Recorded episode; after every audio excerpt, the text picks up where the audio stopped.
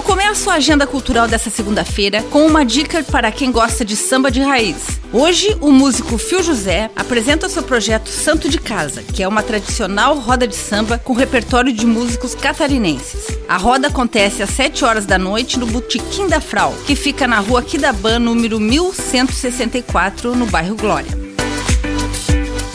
tem nova exposição na cidade. Está acontecendo a exposição coletiva Corpo como Objeto de Estudo no galpão da Associação de Artistas Plásticos de Joinville. A mostra reúne o trabalho de 23 artistas sob a curadoria de Andressa Correia e Jean Smecates. A visitação acontece sempre das 2 às 5 e meia da tarde. A Plage fica na rua 15 de novembro, 1383, do bairro América.